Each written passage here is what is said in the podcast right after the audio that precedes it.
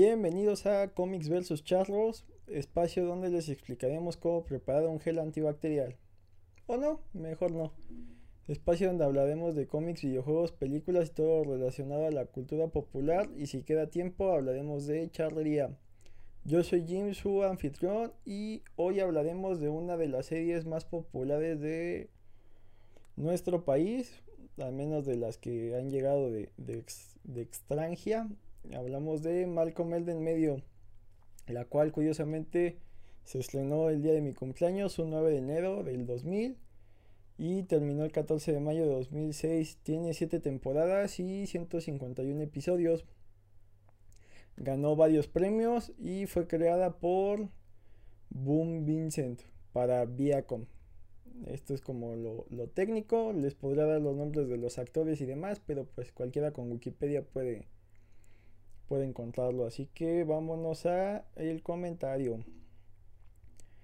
Eh, de entrada, eh, el contexto de la serie es una familia clase media de Estados Unidos eh, formada por los dos papás que son Mal, Hal y Lois y que tienen cuatro hijos que son Francis, Reese, Malcolm y Dewey en el orden de, de, edad y eventualmente tuvieron uno más que es Jamie eh, te, te, habla de, de, el punto de partida de la serie es cuando descubren que Malcolm eh, tiene un coeficiente intelectual muy alto y debe de ir a, al grupo especial.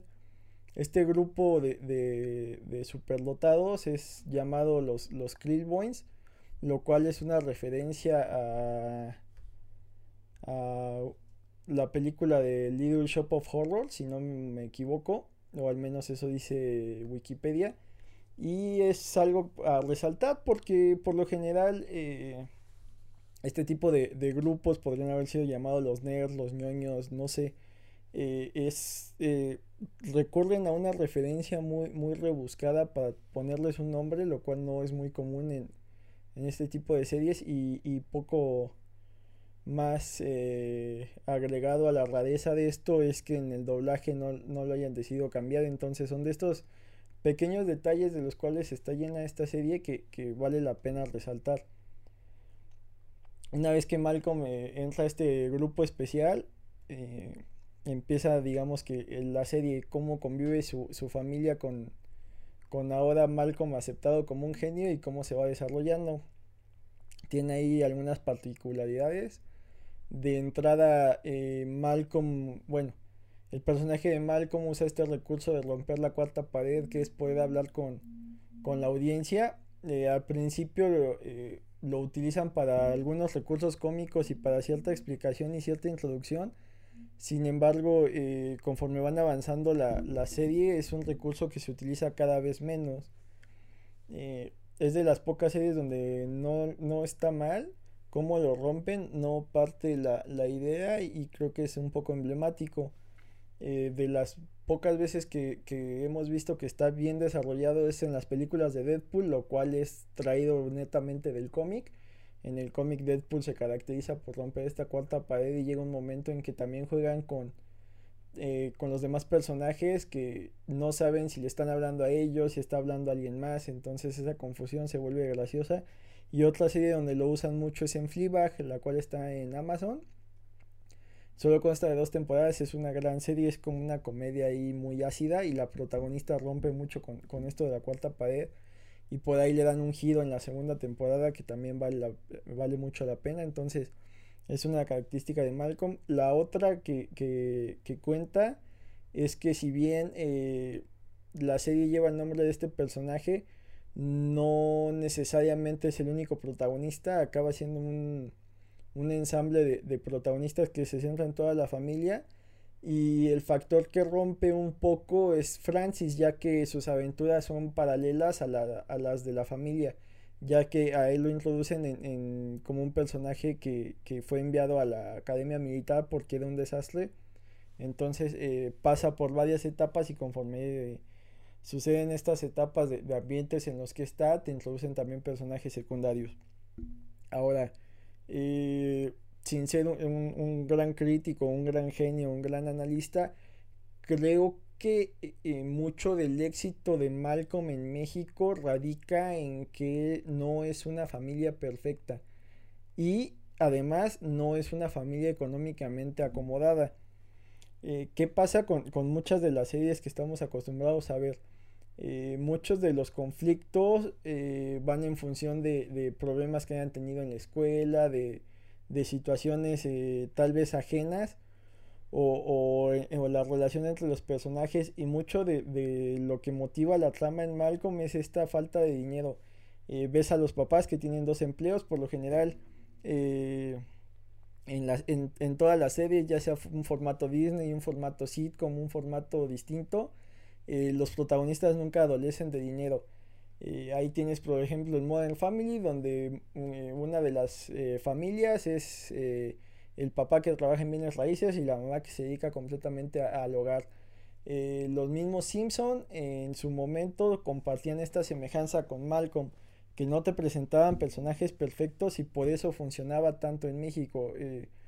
Te, presentaba, presentaba tipos como, como el, alcalde Diamante, que era un personaje corrupto, y lo cual lo hacía muy cercano a lo que vivíamos en México. Te presentaba al jefe Golgody, el cual era un policía inepto, lo cual es desgraciadamente e, es un cliché que aquí en México se repite mucho.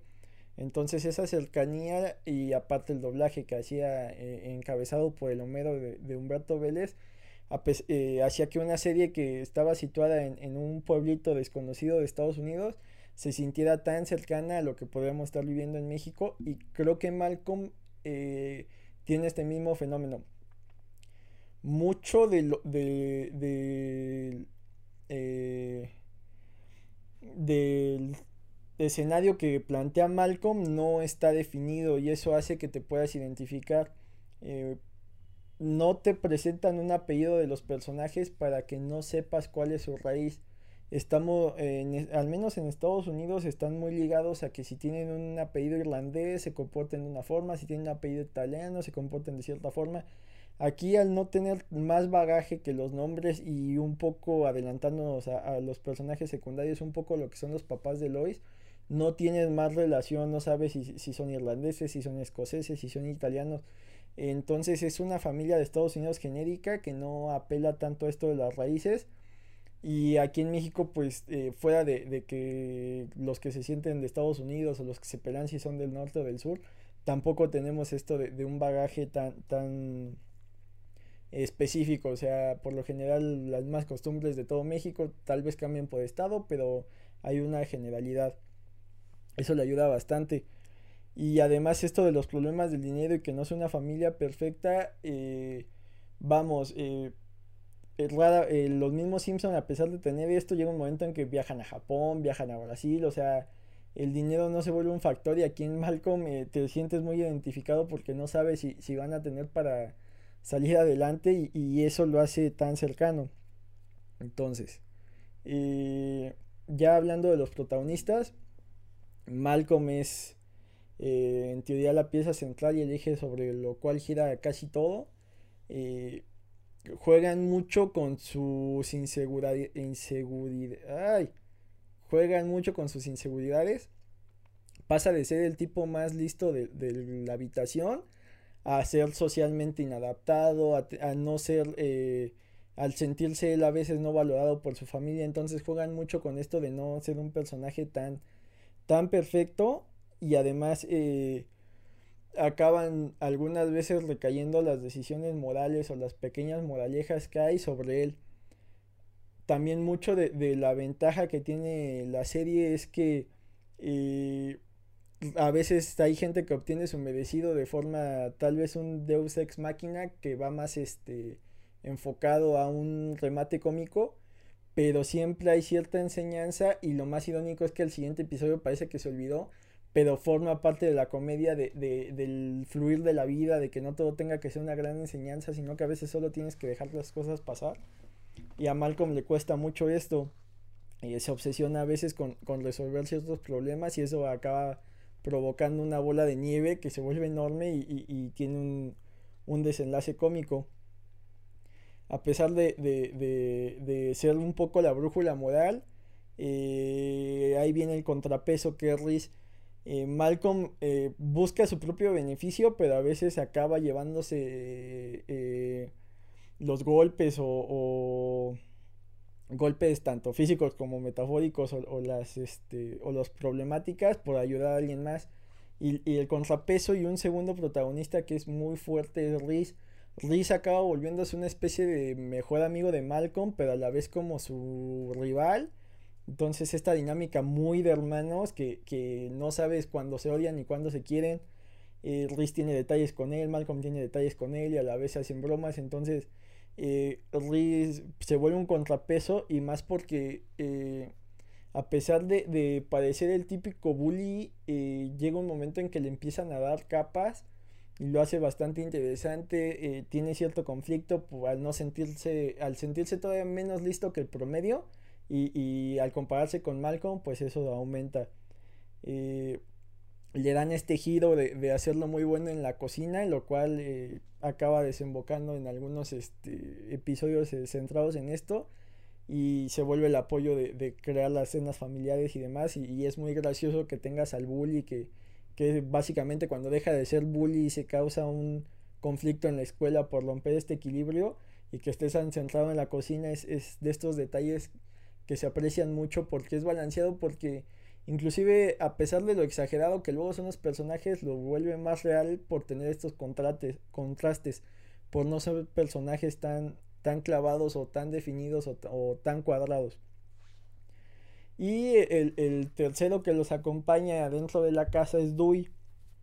Dewey empieza como un niño muy soñador y que parece alejano a la realidad parece un poco distraído, parece inclusive un poco lento. Sin embargo, conforme van avanzando las temporadas, Dewey eh, demuestra que, es bastante inteligente, casi al nivel de Malcolm, o al menos con una inteligencia distinta. Malcolm es muy analítico y, muy bueno para matemáticas, y Dewey se descubre que, tiene también bastante intelecto, pero más enfocado a las artes por cuestiones de la vida acaba en, la clase especial, pero no de los superdotados, sino de los niños con problemas y, también eh, acaba dando muchas muchas este, risas eh, nutrido por estos personajes.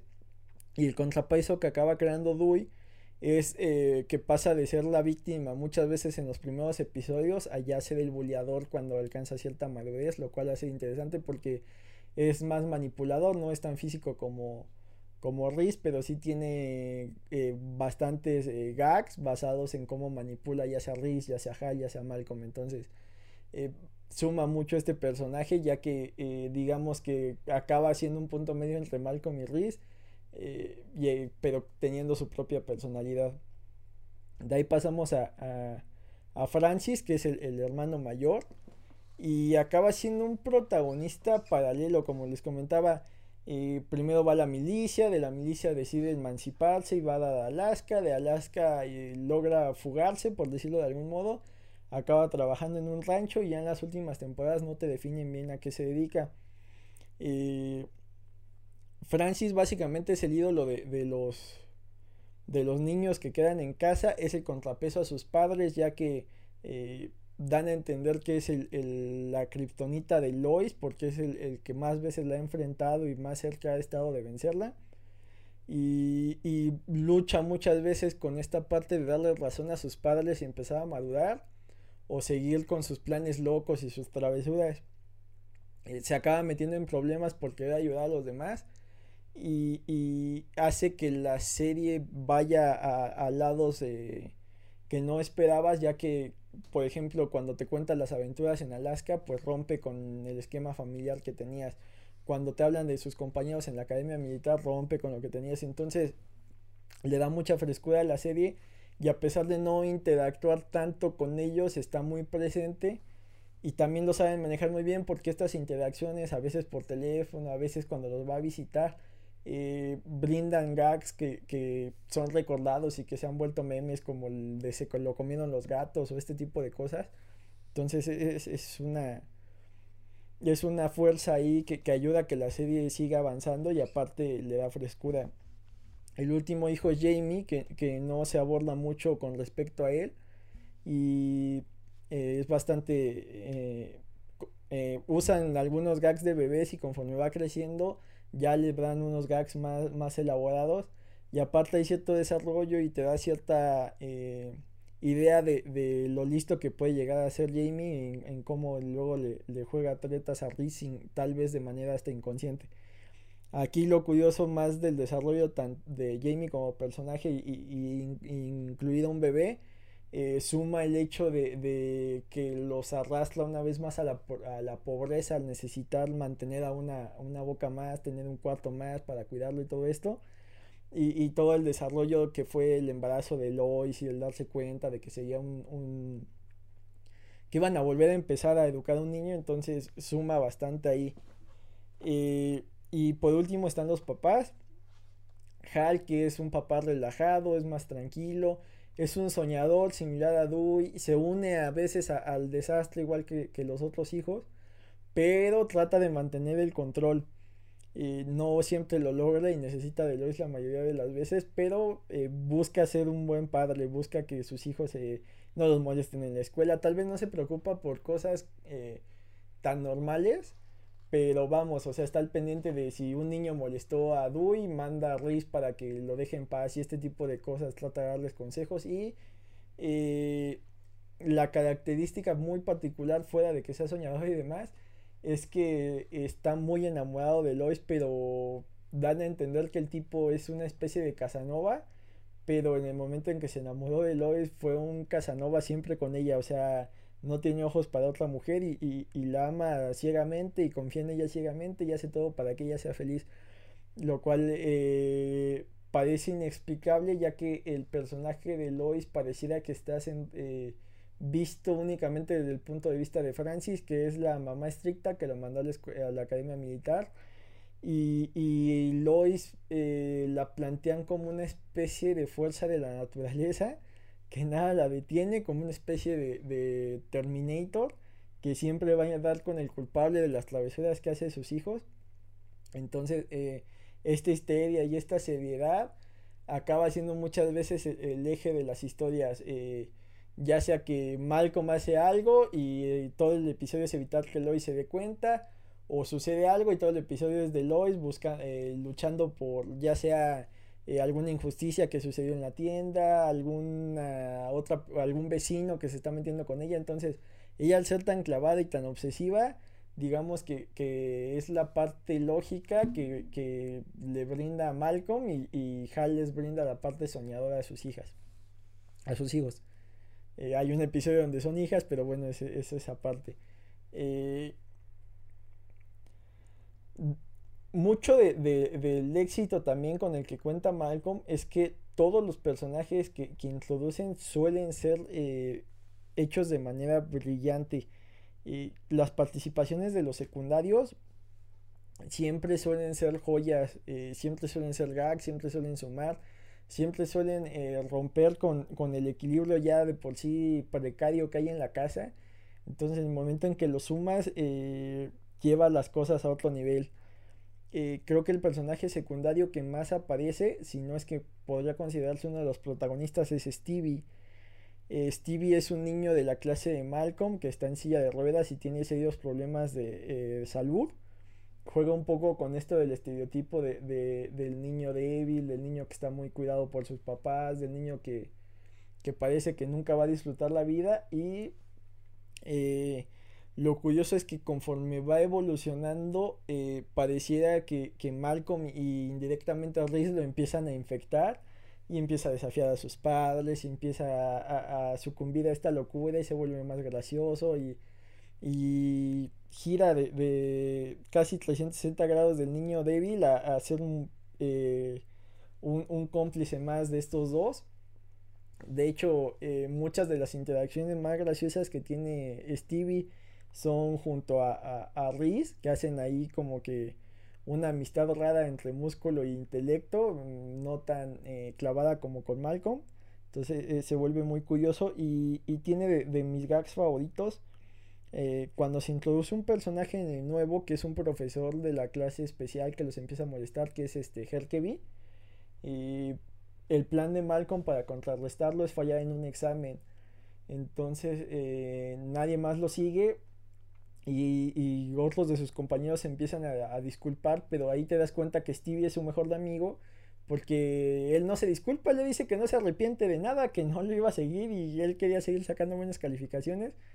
Entonces eso te explica que, que, Stevie no es un seguidor más de Malcolm, porque Malcolm suele eh, acabar liderando grupos por su intelecto y, por ser una especie de brújula moral, pero aquí Stevie es un contrapeso.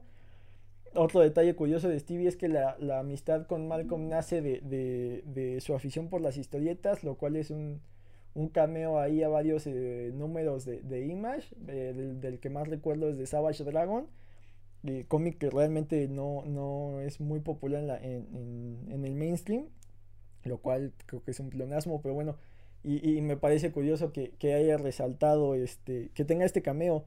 No recuerdo ningún otro cameo de, de estos cómics, entonces eh, para mantener el tema de cómics versus charlos, me parece curioso que aparezca esto. Y de ahí, eh, vamos, eh, siguiendo con los Krillboins están los dos profesores, Caroline, que buscaba ser una maestra que se preocupaba por los alumnos, que por ahí la acaban cambiando. Era muy maternal y, se preocupaba mucho por, sus alumnos, entonces aligeraba la carga que tenía Malcolm en la escuela. Pero llega uno de sus principales némesis de, Malcolm, que es el profesor Herkeby. Su bagaje es que básicamente también fue un Krillboy y, iba a ser muy exitoso y, todo el mundo planteaba que iba a ser el millonario genio que, se esperaba, sin embargo hay un divorcio y malas decisiones lo acaban regresando a dar clases, entonces es un ser resentido que empieza a presionar a, la clase especial y, por lo general en los episodios donde sale eh, se vuelve una especie de némesis de Malcolm que está casi a la par de nivel intelectual, sin embargo eh, ahí se tienen que enfrentar para, para Malcolm eh, lograr lo justo, porque por lo general es un tipo muy arbitrario, Herkeby, entonces ese enfrentamiento son bastante interesantes y bastante graciosos. Y también tiene una escena icónica ahí enfrentándose a, a Hal utilizando unos trapeadores. Eh, de ahí pasamos a Cynthia, que es la, creo que la única niña Krillbone que tiene nombre y se vuelve una especie de interés amoroso ahí de Malcolm. Eh, participa en unos 3, 4 episodios, entonces este, también ahí juega un poco con la vida amorosa de Malcolm que conforme va creciendo se vuelve un tema un poco más principal. Y creo que los otros dos que vale la pena recalcar son Lloyd y Dabney, que también tienen cierto desarrollo. Y eh, Dabney tiene por ahí un par de gags este, haciendo dudar de su sexualidad que eh, no lo mencioné con Stevie, pero algo que sí tiene Malcolm, creo que está muy adelantada a su tiempo en ese sentido. El personaje de Stevie rompe con, con estos personajes de capacidades diferentes que todo el mundo suele ayudar o que suelen ser muy nobles o, o que inclusive son como que sin capas y muy genéricos. Acá Stevie trata de vivir su vida normal, lo molestan igual que a los demás eh, por ejemplo, le juega bromas y no es como de, ay, pobre Steve, está en su silla. O sea, sí, mucha de la escuela lo trata así, pero ya eh, entre Malcolm y Reese, e inclusive la misma familia de Malcolm, eh, no lo ve como algo distinto fuera de, sus necesidades como la silla y demás. Pero también eh, creo que eso hace que se sienta aceptado. Y, te digo, los chistes que suele haber con Daphne sobre su sexualidad, creo que también son avanzados a su tiempo porque no son directos, no son, eh, o sea, son gags que incluyen, ¿no? Gags que, que muchas veces eh, estaban mal manejados y, con personajes con ciertas tendencias homosexuales era como para ridiculizar para excluir acá, inclusive a veces parecen ahí eh, que se van como si nadie les pusiera atención. Ya fuera de, la escuela, un, un, personaje también muy importante es Craig Felspar él es compañero de Lois en la tienda y, es bastante curioso porque eh, de entrada lo presentan como alguien que está enamorado de Lois, pero conforme él eh, malamente trata de competir con Hal cuando nunca tuvo oportunidad, se acaba eh, acercando a la familia y, acaba teniendo lazos ahí, se vuelve medianamente amigo de Hal, Malcolm convive con él, juega con Dewey, entonces eh, muchos de los chistes del nerd eh, ya más clavado con los cómics o del nerd que creció y no la logró están muy centrados en Craig. Eh, es un personaje adorable que está tan bien hecho que muchas veces te cae mal porque toma actitudes extrañas, entonces suma mucho, sus participaciones suelen ser muy graciosas, está tan bien hecho que casi todas sus participaciones se han vuelto memes, entonces es de estos personajes que, que, suma bastante, que es muy gracioso y a veces ayuda al desarrollo de la historia, tiene eh, interacciones muy curiosas como con Francis, que es un personaje con el que realmente no convive seguido. Entonces cuando llegan a, aparecer juntos también da para ahí unos gags. Eh, y bueno, y otros personajes eh, ya fuera, ah, bueno, por último, eh, relacionados digamos con, la casa de, Malcolm, están los padres de, tanto de Lois como de, de Hal. De Hal sabemos muy pocos, eh, te dicen que, es una familia acomodada. Hay una reunión familiar, creo que aparecen en uno o dos episodios, te hablan del papá, que, si no mal recuerdo es Christopher Lloyd, el, el de Volver al Futuro. Entonces eh, no hay tanta tanta relación ni, están tan influenciados, por ahí los mencionan, pero los papás de Lois eh, también son personajes icónicos.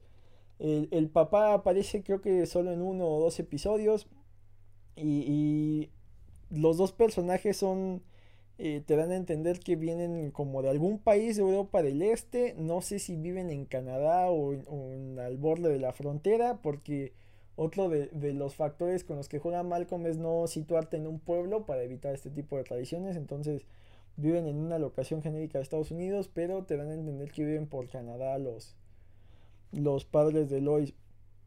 Pero eh, digamos que eh, rompen con esta idea del abuelo de televisión que es comprensivo, que quiere a sus nietos, que les da dulces y la misma abuela suele burlarse mucho de esto es un personaje detestable, es un personaje con el cual no te puedes encariñar, pero es tan gracioso que quieres que siga apareciendo.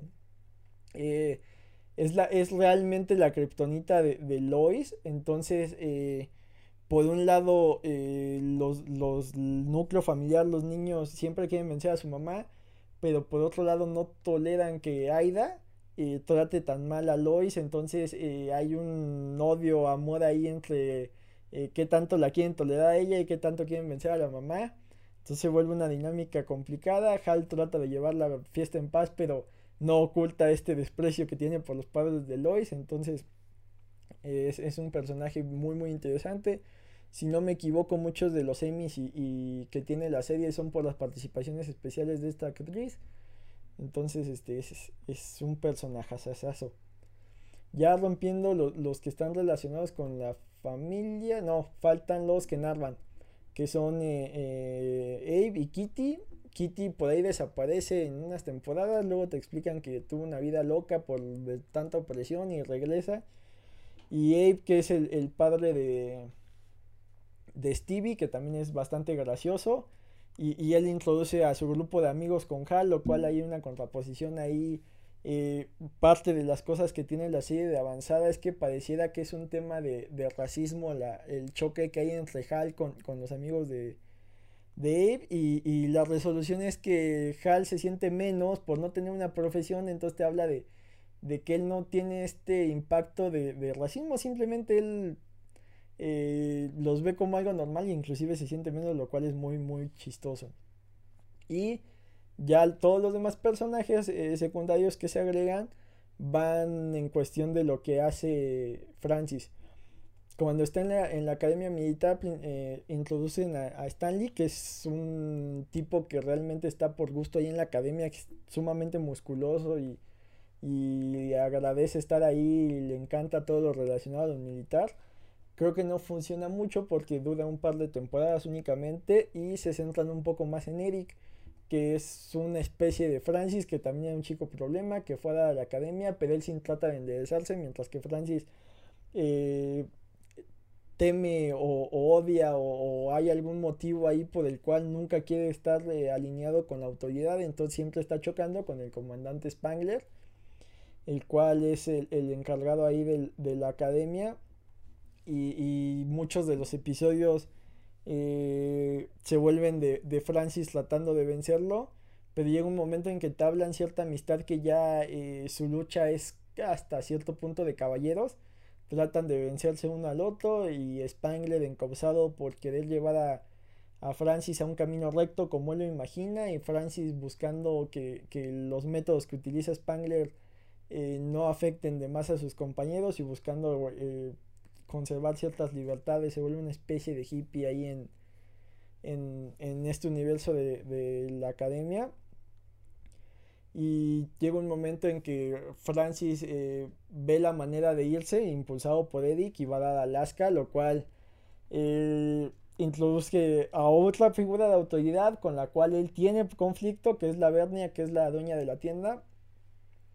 Y vuelve la, la lucha entre Francis y este personaje. A veces pareciera que le recuerda a su madre, a veces la Bernia tiene ideas locas. Entonces eh, se vuelve muy muy curiosa esta lucha porque ya no es tan justa. En, en la academia había cierto pacto de caballeros con Spangler, pero ya en Alaska la Bernia eh, está más allá de, cualquier justicia y de cualquier pacto, ella siempre busca ganar. Eh, nutren a los personajes con los compañeros de cabaña de, Francis, que son muy muy graciosos los dos. Y introducen un personaje nuevo a la familia, no solo a, la serie, sino a la familia, que es Piama, que bien pareciera que, que eh, solo era un comic relief de que Francis llegada de la nada con una chica de Alaska con la cual se casó, pero conforme van desarrollándola, te vas dando cuenta que tiene ciertas características similares entre Francis como un soñador y, Hal y Piama con una controladora con, con Lois. Entonces curioso cómo eh, indirectamente, eh, a pesar de todo el, el rencor y toda la lucha que generó con su madre, acabó buscándose con alguien similar acabó buscando, se acabó casándose con alguien similar, entonces se vuelve ahí muy curioso. Y por último, este el último ambiente donde Francis tiene sus aventuras solo es en el rancho de, Otto y de Gretchen, que es una pareja de alemanes que decidieron poner una especie de hotel con temática de rancho. Y, y digamos que rompe ya Francis con esta figura de autoridad que se la pasaba retando y evoluciona a ser una especie de, de líder que, que, ya tiene que guiar a otros, pero sin enfrentar a alguien, sino guiarlos para un objetivo, porque Otto como jefe es muy permisivo y realmente no tiene idea de, de cómo hacer las cosas. Entonces eh, todo acaba recayendo en, en, Francis y ahí ves una evolución del personaje y cómo choca un poco ya con sus hermanos de, de querer él, ser un adulto responsable, pero seguir bromeando y seguir divirtiéndose con sus con sus eh, hermanos y un personaje que digamos que eh, tiene cierta relevancia ahí del pasado de Francis, por decirlo así, que es de su vida cuando todavía vivía con, con Lois y ellos, es Richie y un par más de amigos y, Richie es básicamente eh, como una especie de Francis sin su astucia y sin la guía de Lois y también se presta para muchos gags. Y, uno de eh, y uno de los gags y, algo que repiten mucho en, Malcolm son estos eh, eh, los que llaman los rolling gags que son chistes que dijeron alguna vez y luego se repiten. En el caso de Richie uno que se repite mucho es un tipo que de los que lo acompaña siempre toma el teléfono le grita a Francis eres el mejor Francis el mejor y Richie le quita el teléfono y ya Richie sigue hablando eso lo repiten como dos tres veces. Otro rolling gag es el hamster que Dewey cuida en la en su escuela, pero el siguiente niño que lo va a cuidar parece que le va a hacer algo malo al hámster, entonces él decide llenarle su bola con comida y, soltarlo, entonces ese hámster aparece en repetidas ocasiones. Eh, bueno, esos son los personajes. A grandes rasgos, eh, la serie eh, va evolucionando un poco creo que parte del mérito de la serie es que no hay muchos cambios, o sea, y aparte no hay una continuidad. No importa si ves el, episodio 1 de la temporada 7 o el episodio 1 de la temporada 2 o, o, si sigues una secuencia. permite mucho esto de visitar cada episodio sin necesidad de, un trasfondo y además eh, hay muchos gags que no están de entrada. Hay veces en, eh, hay alguna discusión entre Hal y Lois y la discusión en sí es graciosa, pero en el fondo Dewey está haciendo algo chistoso.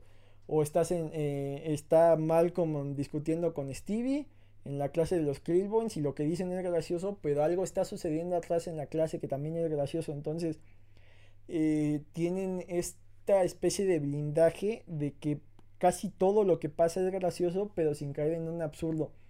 Eh, juegan con estos conceptos del ensamble de que a veces hay enemigos en los cuales se tienen que unir, eh, no sé, eh, se unen Riz y Lois por algo contra un enemigo externo.